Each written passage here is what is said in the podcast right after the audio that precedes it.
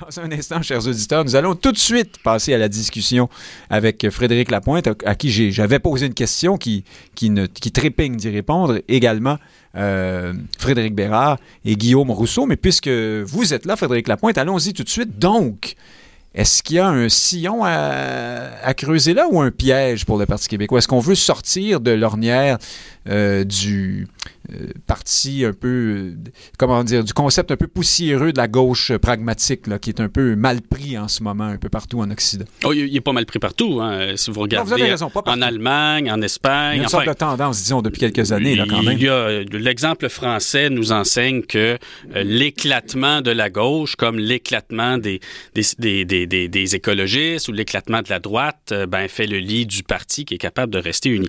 Mais pour revenir au Québec, dans un contexte où il y a cinq parti et où il n'y en a qu'un seul qui est clairement indépendantiste ou pour lequel l'indépendance est devenue ou redevenue, pourrait dire certains, euh, là où une euh, des principales priorités, ben il y a là en fait une opportunité euh, pour le Parti québécois. Le Parti québécois n'a pas besoin de 51% des électeurs pour l'emporter dans une partielle. Il aura besoin de 30, 33% des électeurs dans Marie-Victorin pour l'emporter. Et comme c'est une circonscription qui est assez fortement nationaliste. C'est une circonscription aussi où euh, la critique euh, envers euh, le gouvernement, envers la crise sanitaire, a pris un peu comme partout ailleurs. Et donc, si le Parti québécois est capable de fédérer à la fois les mécontents du gouvernement de la CAQ et une base nationaliste forte, eh bien, il pourra causer ce qui sera une surprise hein, dans le contexte des sondages nationaux. Et ceci pourrait bousculer le regard que portent les électeurs sur l'élection de cet automne une, victoire du Parti québécois dans Marie-Victorin, au fond, ce que ça fait, c'est que ça ouvre le jeu lors des élections de cet automne. Alors, euh, Frédéric Bérard et Guillaume Rousseau se joignent à nous. Bonjour à vous deux.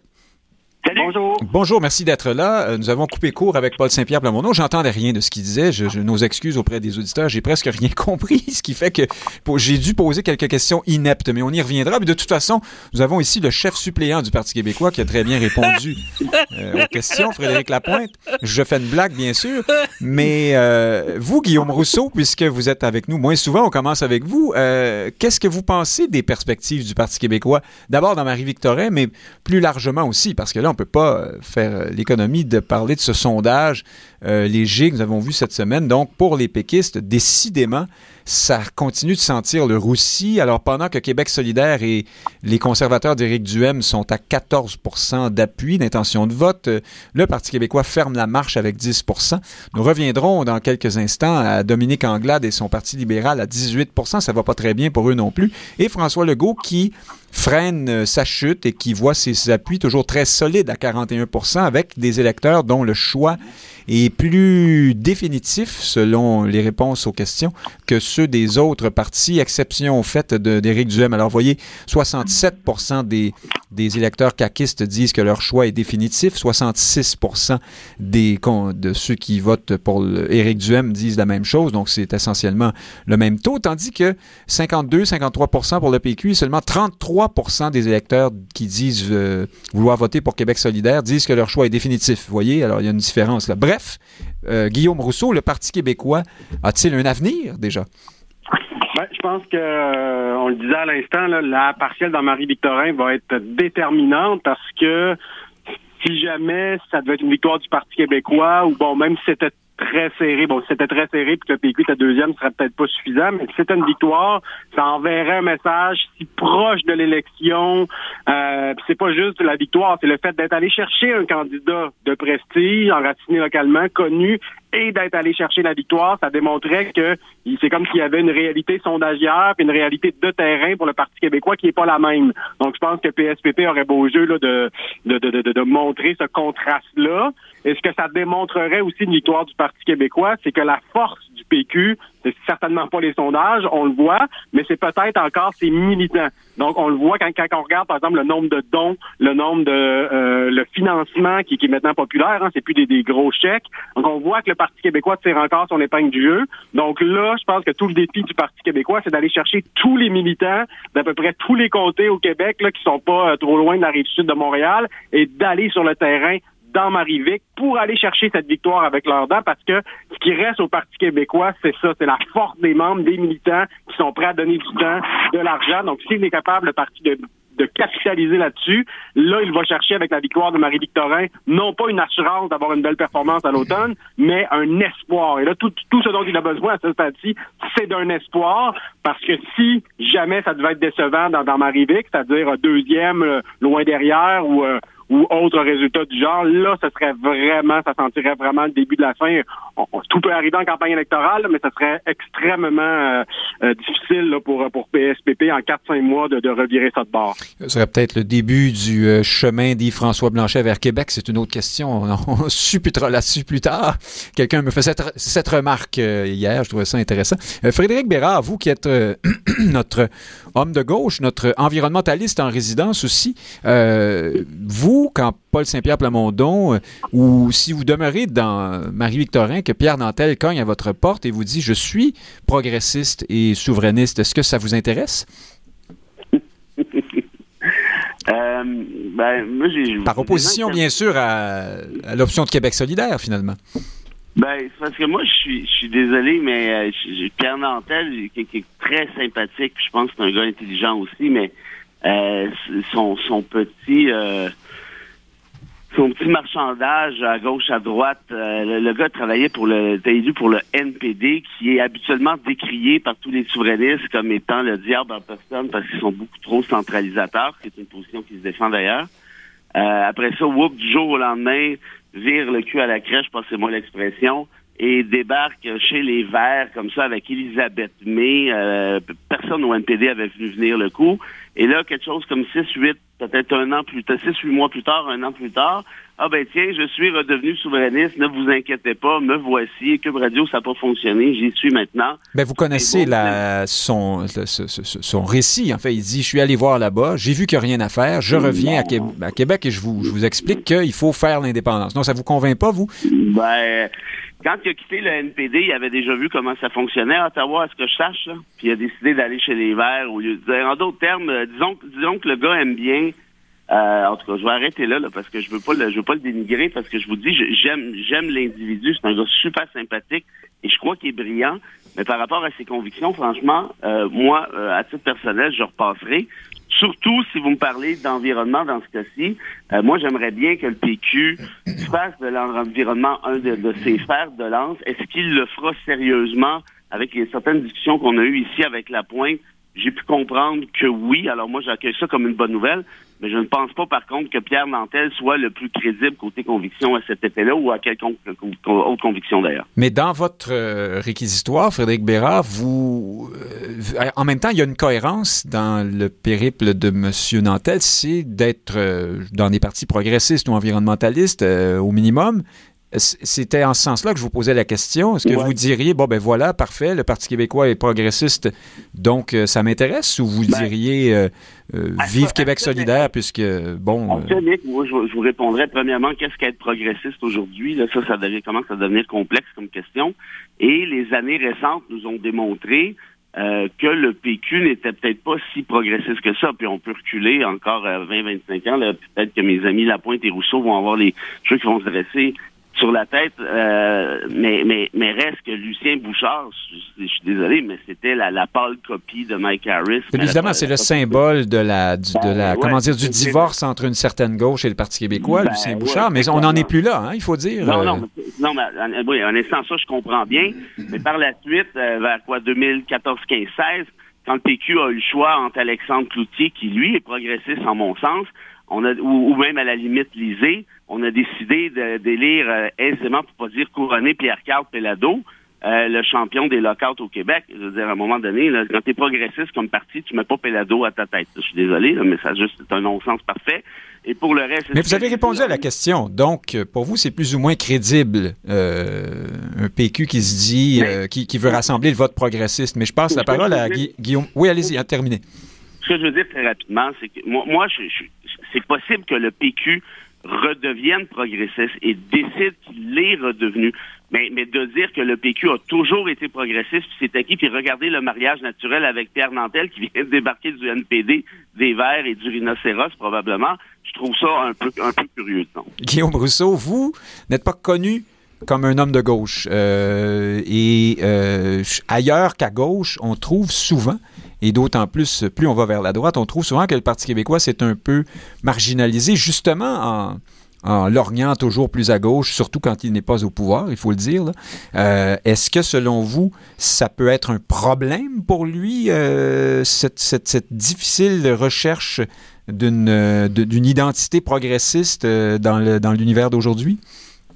Ben, je pense que le Parti québécois, euh, c'est un parti social-démocrate. Donc, euh, à l'époque, à l'époque de Lucien Bouchard, c'était ça aussi. Hein. On avait, oui, on avait le déficit zéro, mais on avait les CPA en même temps. On avait l'assurance parentale, on avait la perception automatique des pensions alimentaires qu'on pourrait euh, aligner des dizaines de mesures progressistes des années Bouchard-Landry. Il faut surtout regarder le contexte de l'époque. Le contexte de l'époque, c'était après la chute du mur, c'était de Berlin, c'était le néolibéralisme triomphant, même dans les partis centre-gauche. Mais si on compare le Parti québécois de ces années-là avec le Parti socialiste en France, avec Clinton aux États-Unis, avec Blair en Angleterre, notre parti de centre-gauche à nous était drôlement plus à gauche que les comparables ailleurs en Occident. Mais, à un moment donné, la, la social-démocratie, il y a une frange de gauche plus radicale qui a décidé de rompre avec la social-démocratie. Au Québec, ça s'est traduit par Québec solidaire. Depuis ce temps-là, la gauche est divisée. Et euh, voilà, c'est ça le fin fond de l'histoire. Donc, c'est vraiment beaucoup plus large que le Parti québécois. C'est partout en Occident qu'il y a un effondrement de, de la social-démocratie. Il y a quelques exceptions à droite à gauche qu'on pourrait s'y attarder, voir si le Parti québécois pourrait s'en inspirer.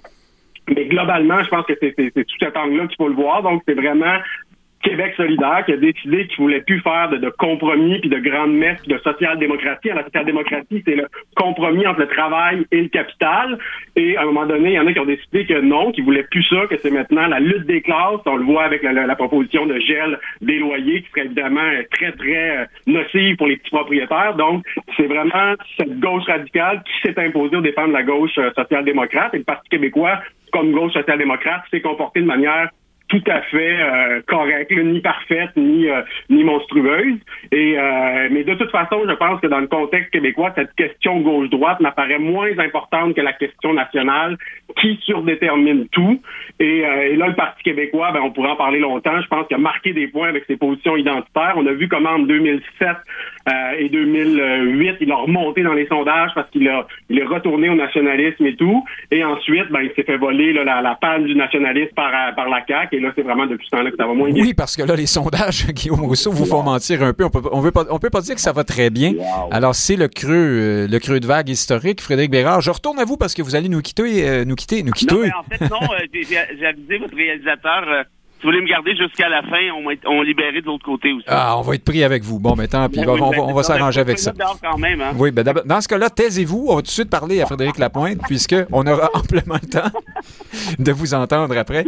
Euh, Frédéric Lapointe, élargissons sur ce sondage euh, les appuis d'Éric Duhem se, ne fléchissent pas. Il y, a un, léger tassement dans certaines catégories, mais ça va quand même plutôt bien. On reste à 14% à égalité avec Québec solidaire. Est-ce que M. Duhem est en train de réussir à traverser le mur du... à passer outre le mur de la question de la pandémie? Est-ce qu'il pourra maintenir son parti euh, à flot une fois que la colère euh, anti-mesures sanitaires sera loin derrière nous? Oui, et euh, je pense que ça peut poser un problème pour le parti Parti québécois.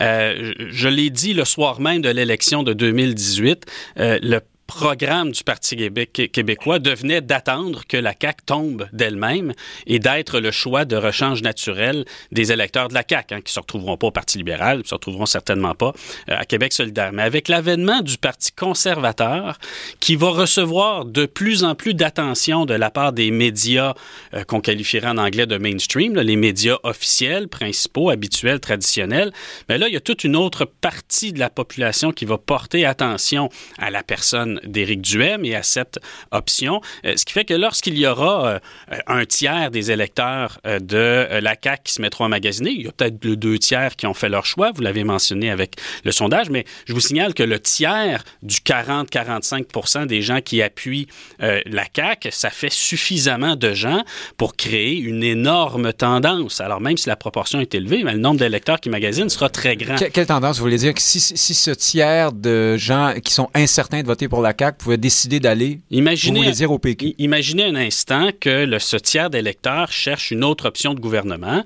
que le Parti québécois gagne Marie-Victorin, présente d'excellents candidats. Ils vont se mettre à magasiner et euh, lorsqu'on part à 10% dans les sondages, si vous montez à 15-20, c'est pas long que vous avez un momentum et que ça peut vous porter quelque part. Mais maintenant, vous avez le Parti conservateur qui est un peu dans le même marché. Et ces électeurs déçus de la CAQ ont commencé à aller vers le Parti conservateur et pourraient continuer à le faire.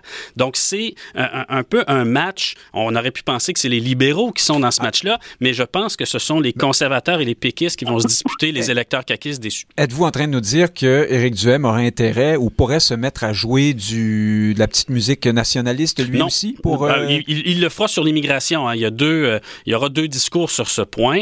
je pense que les conservateurs pourraient tenter de jouer sur la thématique de l'immigration en disant ceci, cela. Enfin, ils, ils, inventeront leur discours. C'est pas à moi de leur, dicter. Et du côté du Parti québécois, forcément, face à une vague d'immigration stimulée par le gouvernement fédéral, ben, plaidera pour l'indépendance et un contrôle un peu plus serré, notamment sur l'immigration temporaire, les permis de travail, permis d'études et tout ça. Et la CAQ elle-même a fait beaucoup de promesses, mais livre assez peu. Donc, donc il y a des sujets comme celui-là où les deux partis, le Parti conservateur et le PQ, seront en concurrence pour l'attention des électeurs déçus de la CAQ. Frédéric Bérard, euh, 18 pour les libéraux, ça, la tendance se maintient hein, et elle est à la baisse. Euh, et là, on gruge dans le noyau dur. On voit que les électeurs anglophones et, et allophones, enfin non francophones, le quittent ça commence. Il, y a, une proportion de quelques points de pourcentage de ces gens qui, pour l'instant, ne vont nulle part, mais en tout cas, on ne voit pas tellement bien où est-ce qu'ils vont, mais ils ne sont plus au Parti libéral. Qu'est-ce qui,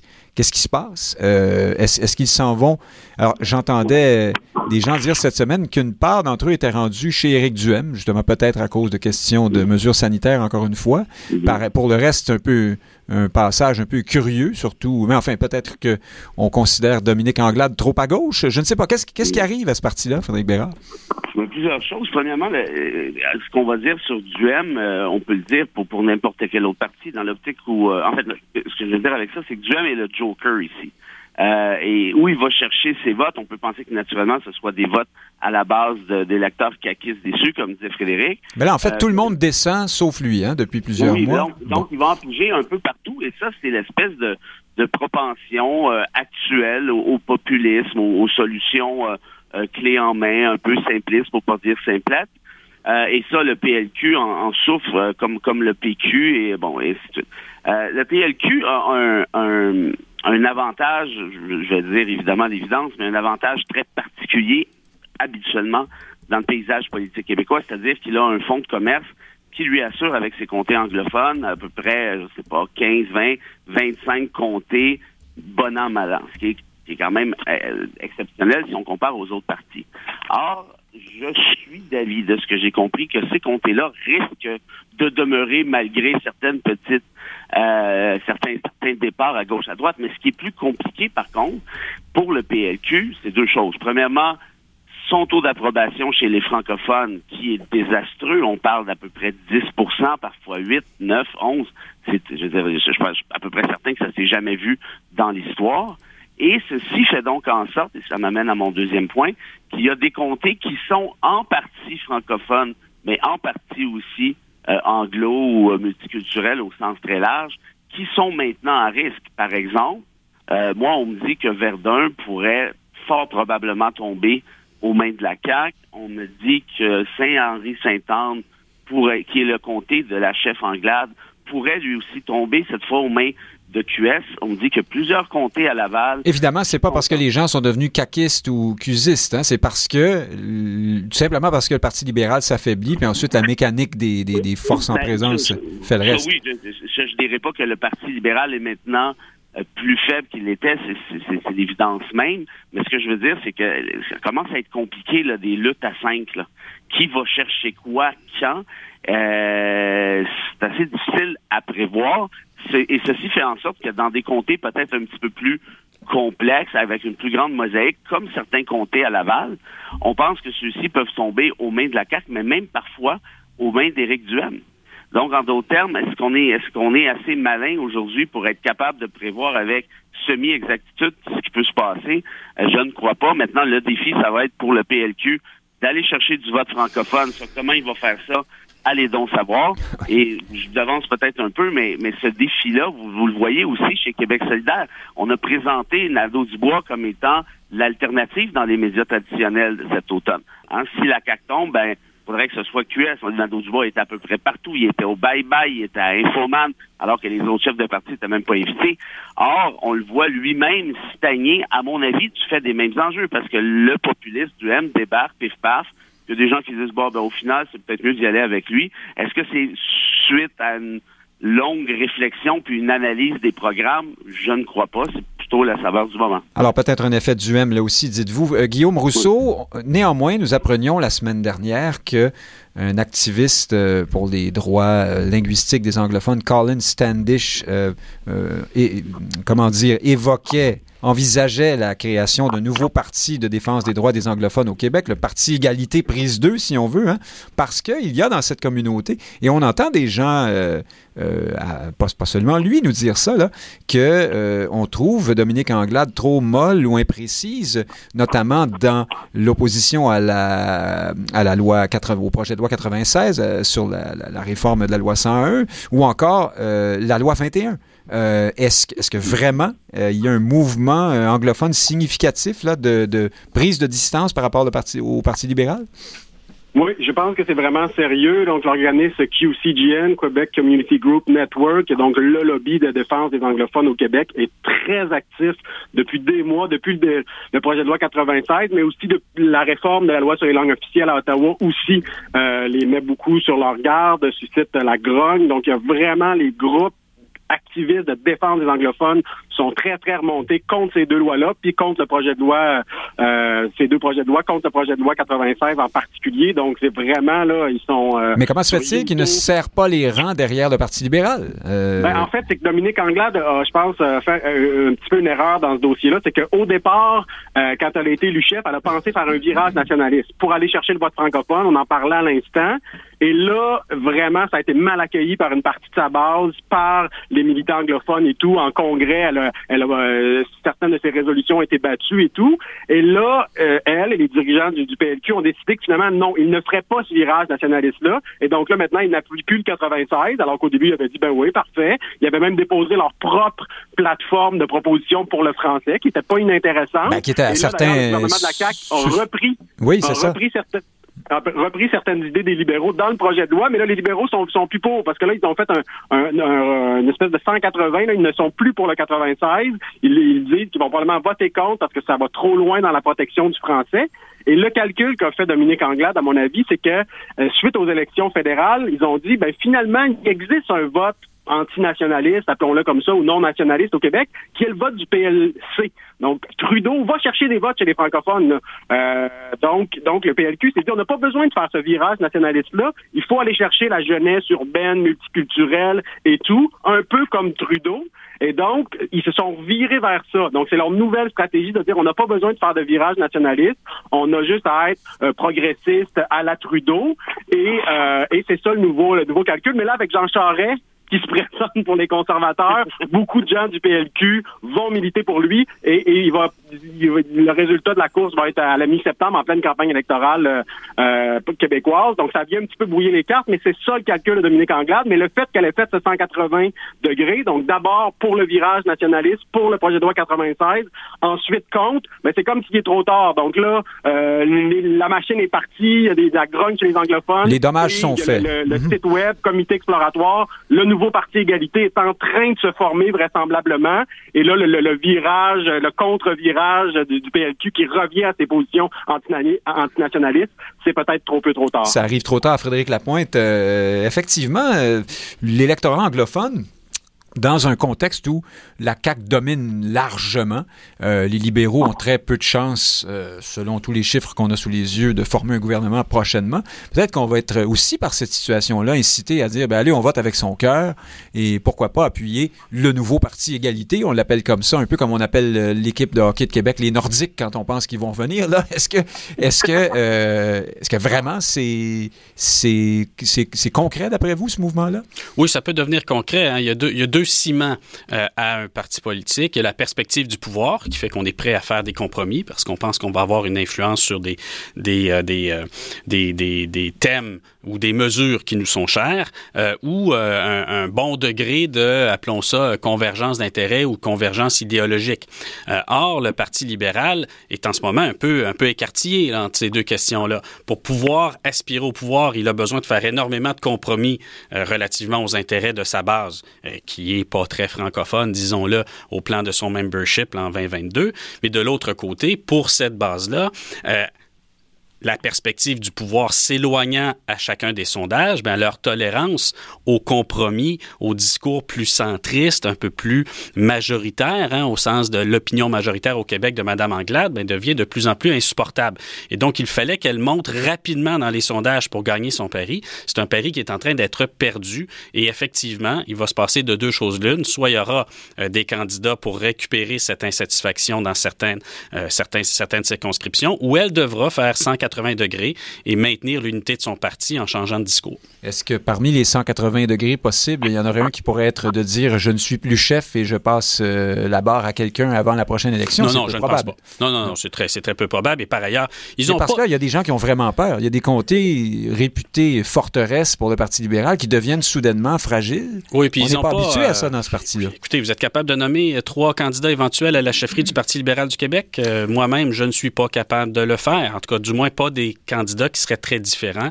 De... Risky, Ben oui, mais c'est un clone de Dominique Anglade là, en termes de positionnement politique. Donc, euh, je suis pas certain qu'il y a euh, de l'appétit pour ça en ce moment euh, au Parti libéral. Alors, Pas dans Guillaume. la culture du parti non plus. Non, c'est ça, en effet. euh, oui. Par contre, après l'élection, ça va être une autre paire de manches si ça continue comme ça. Euh, Guillaume Rousseau parlait de Jean Charest. C'est notre prochain sujet. Nous nous sommes, euh, Frédéric Bérard, abondamment interrogés dans cette émission sur la capacité de M. De recoller tous les morceaux de ce, de ce parti à deux têtes, en quelque sorte, qui est euh, le Parti conservateur euh, canadien. Mais euh, là, il y a un élément nouveau dans le débat qu'on avait plus ou moins vu venir avec l'annonce de la candidature de Jean Charest. C'est le propos de M. Charest sur les énergies fossiles, hein, l'autonomie énergétique en quelque sorte, la sécurité énergétique du Canada. Et M. Charest est un peu béni par les circonstances Ce qui lui permet d'aller là, c'est bien sûr le conflit en Ukraine, la guerre en Ukraine, euh, qui permet donc à M. Charest de faire de l'œil à l'Alberta, de lancer sa campagne en, Alberta en disant euh, Je suis en faveur de projets, par exemple, de pipeline ou d'exploitation des hydrocarbures, pourvu que ce soit patati patata. Mais enfin, le début de la phrase, c'est je suis en faveur. Euh, Qu'est-ce que ça vous dit, ça, vous qui êtes, je reviens là-dessus, notre environnementaliste en résidence? Il y a un virage, là, un peu partout, hein, dans les pays occidentaux, sur la question euh, du pétrole, euh, entre autres?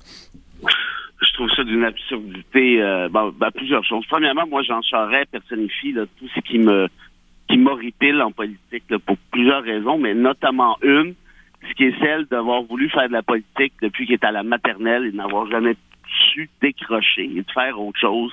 Euh, ce gars-là a toujours euh, c'est initié dans le paysage politique euh, aussitôt qu'il avait 28 ans, si je me trompe pas. Il n'a jamais rien fait d'autre dans la vie, à part faire de l'argent, dit-il maintenant. là, qui qui en tout cas, je sais pas si en soi un mobile, mais reste que, que là, sachant qu'il se fait accuser par Poiliev de ne pas être suffisamment conservateur, tout à coup, ah ben tiens, ah oui, oui, les énergies fossiles, c'est vraiment une belle idée de dire celui qui a voulu instaurer la bourse du carbone.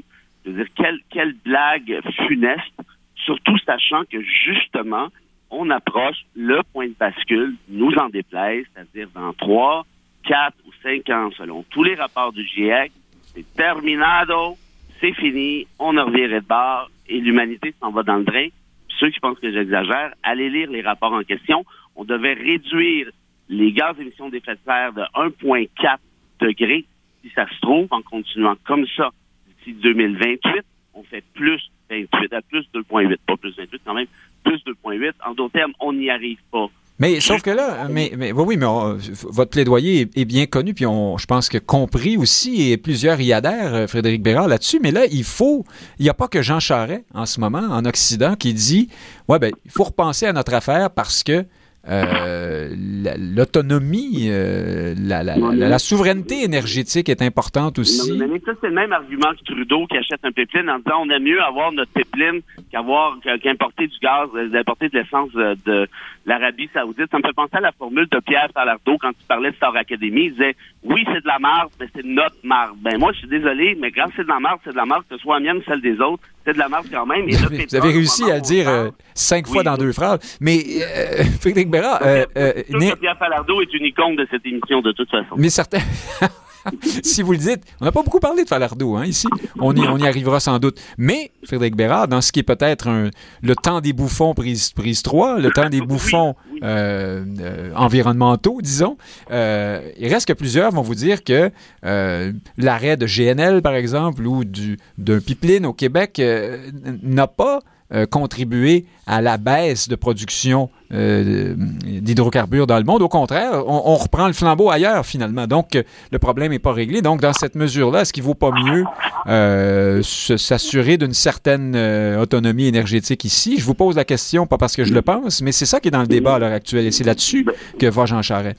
Ce que je peux vous dire actuellement, Nick, c'est que selon la plupart des études sérieuses, il y a 100 milliards de, dollars d'économie verte qui dort au gaz. C'est le cas de le dire. Pourquoi? Parce qu'on préfère acheter des pipelines, on préfère subventionner les pétrolières et jamais un gouvernement fédéral en a subventionné autant que celui de Justin Trudeau. Il faut le faire. Là. Bart Darth Vader en termes de, de, subvention à l'industrie pétrolière, ça commence à être indécent rare. Encore une fois, Stephen Guilbeault vient de reporter l'interdiction d'un projet de forage en Atlantique. Donc ça pour vous dire qu'on en a des solutions. Elles existent il y a la géothermie notamment et surtout, il y a aussi les éoliennes, ça c'est un peu plus compliqué, mais ça existe quand même. Pourquoi qu'on on ne les utilise pas? C'est des questions évidemment de lobby, des questions classiques.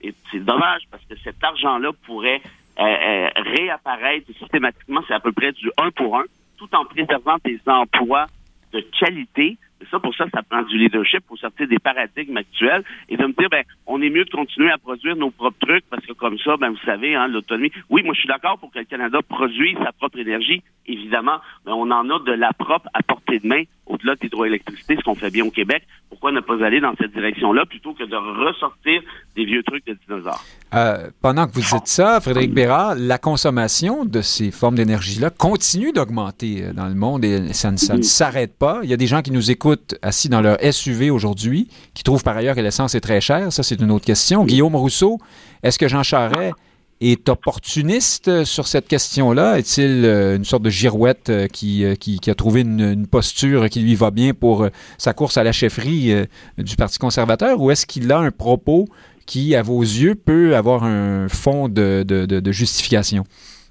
Ben, je pense que Jean Charest, sur la question de l'environnement, a toujours été instable, disons-le comme ça c'était pour le surroi. Après ça, il faisait semblant de faire un virage écolo. Bon, il n'a jamais été constant, donc il n'y a pas de conviction là-dessus, comme dans un certain nombre de dossiers.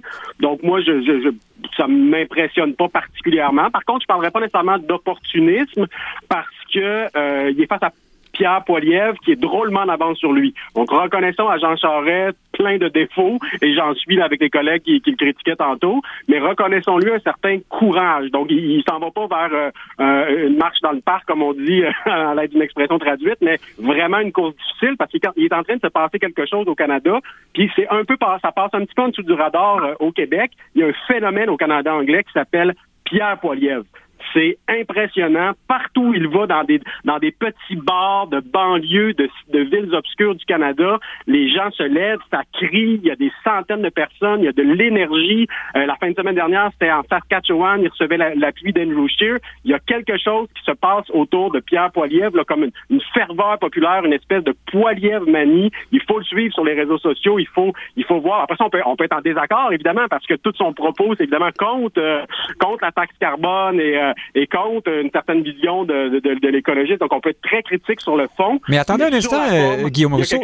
Oui, ben, justement, si Jean Charest s'en va comme ça, aussi volontairement au casse-pipe, parce que vous avez raison, puis on pourrait parler de ce sondage qui nous a montré là, que chez les adhérents du Parti conservateur, il est très, très, très loin derrière Pierre Poilievre. C'est gênant. il est au, complètement en queue de, loin, loin, loin derrière son, son principal opposant pour le moment. Est-ce que M. Charret a une autre carte dans sa manche. Est-ce qu'il y va quand même parce qu'il se dit si ça marche pas, moi je, je refonde le Parti progressiste conservateur, par exemple? Ben, pense pas. Puis le pire des sondages, il y a celui que vous avez mentionné qui est important, mais le pire, c'est l'autre sondage sur les intentions de vote. Parce que tout l'argument de Sarret avec son slogan Build to win, bâti pour gagner, c'est-à-dire peut-être que vous êtes plus d'accord avec M. Poiliev, mais lui il peut pas gagner, moi je peux gagner. Or, le sondage démontre le contraire.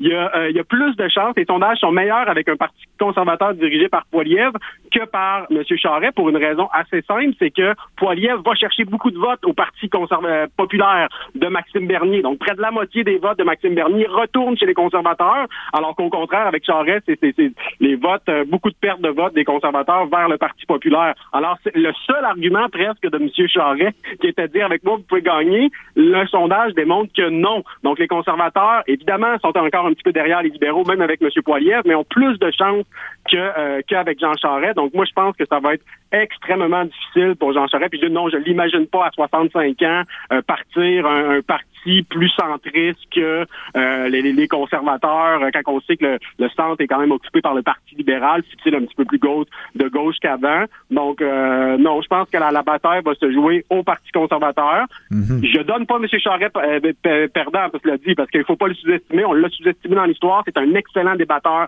dans les deux langues, meilleur en français que M. Poiliev, qui a un français correct, mais pas extra. Alors, je ne donne pas Jean Charest de, perdu, mais vraiment, il se passe quelque chose autour de moi, de M. Poilievre, dans la base conservatrice, et beaucoup autour du prix de l'essence. Vous en parliez à l'instant je pense que dans les dernières semaines, il y a beaucoup de gens qui ont réalisé que la taxe sur le carbone, c'est pas une taxe contre les grandes compagnies, les grandes usines polluantes.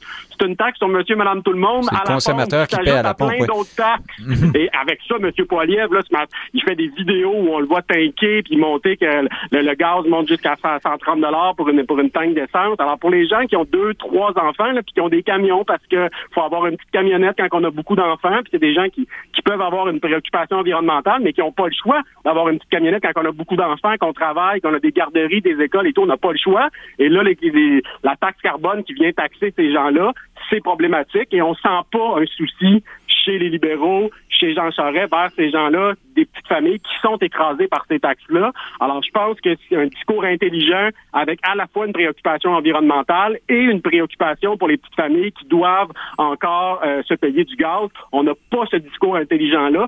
Est-ce que Jean Charest va le développer? Peut-être. Est-ce qu'il, euh, est-ce que ça, c'est le bon discours pour remporter la base conservatrice? Je ne le sais pas. Alors c'est vraiment pas évident pour lui. Que la pointe, euh, autrefois et dans un autre fois tout récent, les députés québécois du Parti conservateur se mettaient à genoux devant Andrew Scheer et euh, Aaron O'Toole en les suppliant de ne pas prendre position sur la loi 21, par exemple, au Québec, de ne pas se mêler des questions identitaires québécoises. Et là, hop, Jean Charest arrive et il se dit assez clairement opposé. Euh, euh, il arrive avec l'appui, hein, d'ailleurs, de plusieurs Québécois. Et il se dit opposé à, toute fin pratique à la loi 21. Euh, ça leur fait une belle jambe, ça, non? ils sont mal pris, là? Oui, parce que ce qu'on observe, c'est que Jean Charest doit tuer le Québécois dans le candidat à la course à la chefferie du Parti conservateur. Hein, on, a, parlé sur l'environnement. on, pourrait, on pourrait constater qu'il a lancé sa campagne en Alberta. Et sur la loi 21, je sens pas chez les conservateurs canadiens une hargne euh, telle qu'on l'observe dans les grandes métropoles euh, canadiennes qui ne sont pas vraiment conservatrices. Vous avez raison. Alors, dans ce cas-là, pourquoi Jean Charest fait voilà, je pense qu'il tue le Québécois dans le candidat de la course à la chefferie. C'est une façon pour lui de dire je ne suis pas de leur côté, je suis de votre côté. Et d'ailleurs, un très grand nombre de Canadiens n'ont pas une opinion particulièrement bien développée sur la loi 21, mais elle, serait venue de la Saskatchewan qu'il n'y a pas grand monde qui aurait sourcillé, mais parce que c'est une loi qui vient du Québec, mais ça va chercher des ressorts, des cordes sensibles un peu différentes. Donc, c'est une façon pour Jean Charest de, de se présenter comme davantage canadien alors que c'est un ancien premier ministre euh, du Québec. Probablement que sur un plan stratégique, c'est la chose à faire, mais euh, pour toutes sortes de raisons, il se pourrait que ça ne suffise pas parce qu'on a affaire à la course conservatrice à une forme de clivage entre des classes sociales,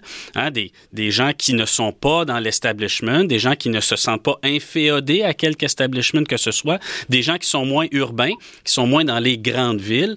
Euh, Guillaume en parlait là, de, de, de, gens qui se lèvent dans les bars de toutes les petites villes euh, du Canada. Donc, il y, a quelque chose là de d'une appropriation par des gens qui se sentent exclus de la politique, de la chose politique à travers ce candidat. Et lorsqu'il y a un mouvement comme ça qui se lève, c'est assez difficile de le freiner à travers des transfigurations, comme ce que Jean Charest essaie de faire. Alors là, Frédéric Bérard, on est en train de parler d'une sorte de trumpisation de la politique canadienne, dans une bonne mesure. En tout cas, il y a un parallèle à faire, très certainement au minimum. Est-ce que vous pensez que Jean Charest sera complètement largué par ce mouvement de fond, comme, euh, comme on peut le présupposer? Votre prémisse est, à mon avis, absolument euh, certaine. Il y a un mouvement de trumpisation euh, qui, qui, a créé une, vague depuis déjà un petit bout de temps, et cette vague-là, ben, c'est la vague sur laquelle Poiliev, tu as raconté Guillaume tout à l'heure, je l'ai vu aussi, mais c'est surtout avec des, des discours. On, va, je vais vous redonner votre liberté euh, sur les, les, mesures sanitaires, des trucs absolument, à, à mon avis, absurdes. Et ce gars-là était derrière, en partie, le convoi des camionneurs, ne l'oublions pas. Il en a profité d'ailleurs pour zigouiller Aaron O'Toole. Euh, on l'a sacré dehors du parti euh, parce qu'on le trouvait trop à gauche. Aaron O'Toole, c'est quand même pas Léon Trotsky, là, la dernière fois que j'ai regardé.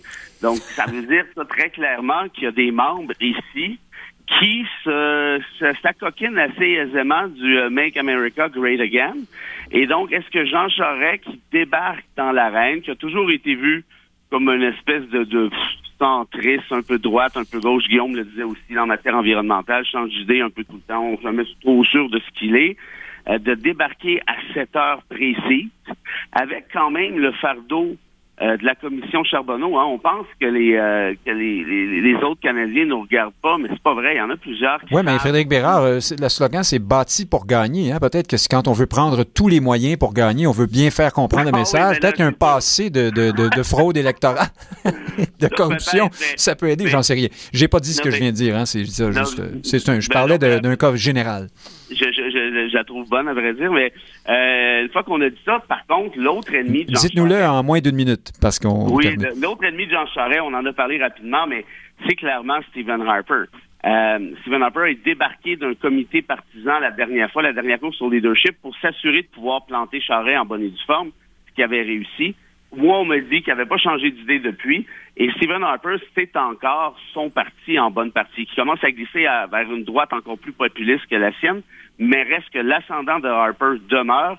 Et Jean Charest n'est pas de cet acabit. Donc, moi, je vois très, très mal comment il pourrait même penser pouvoir gagner. Stephen Harper, lui, euh, il connaissait ça, la victoire. Hein, aussi, il est auréolé ah, oui. de ce, dans ces derniers qui a gouverné dans ce parti-là et qui a été assez solidement installé au pouvoir, là, même si c'était des gouvernements minoritaires. Eh bien, euh, Guillaume euh, Rousseau, est-ce qu'il nous reste... Euh, on a terminé, on a encore une minute.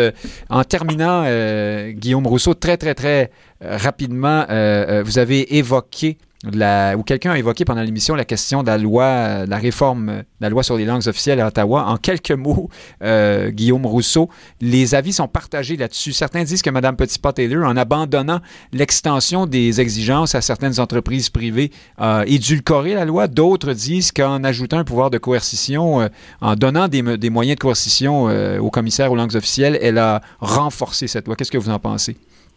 Ben, je pense que c'est une loi qui fait euh, un pas dans la bonne direction, mais il en manque beaucoup.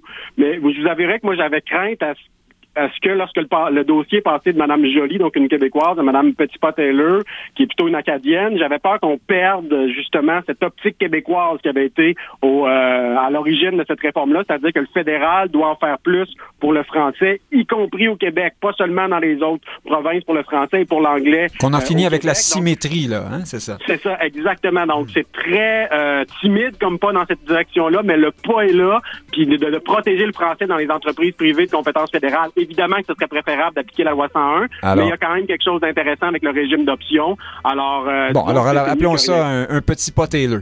Euh, merci beaucoup, Guillaume Rousseau, avocat, Frédéric Bérard, avocat aussi, essayiste, euh, chroniqueur au journal Métro, et Frédéric Lapointe. Pas avocat. Pas avocat, une chance. Fondateur de la Ligue d'Action Civique, ancien candidat dans Maurice Richard. Merci à vous trois et à très bientôt, j'espère.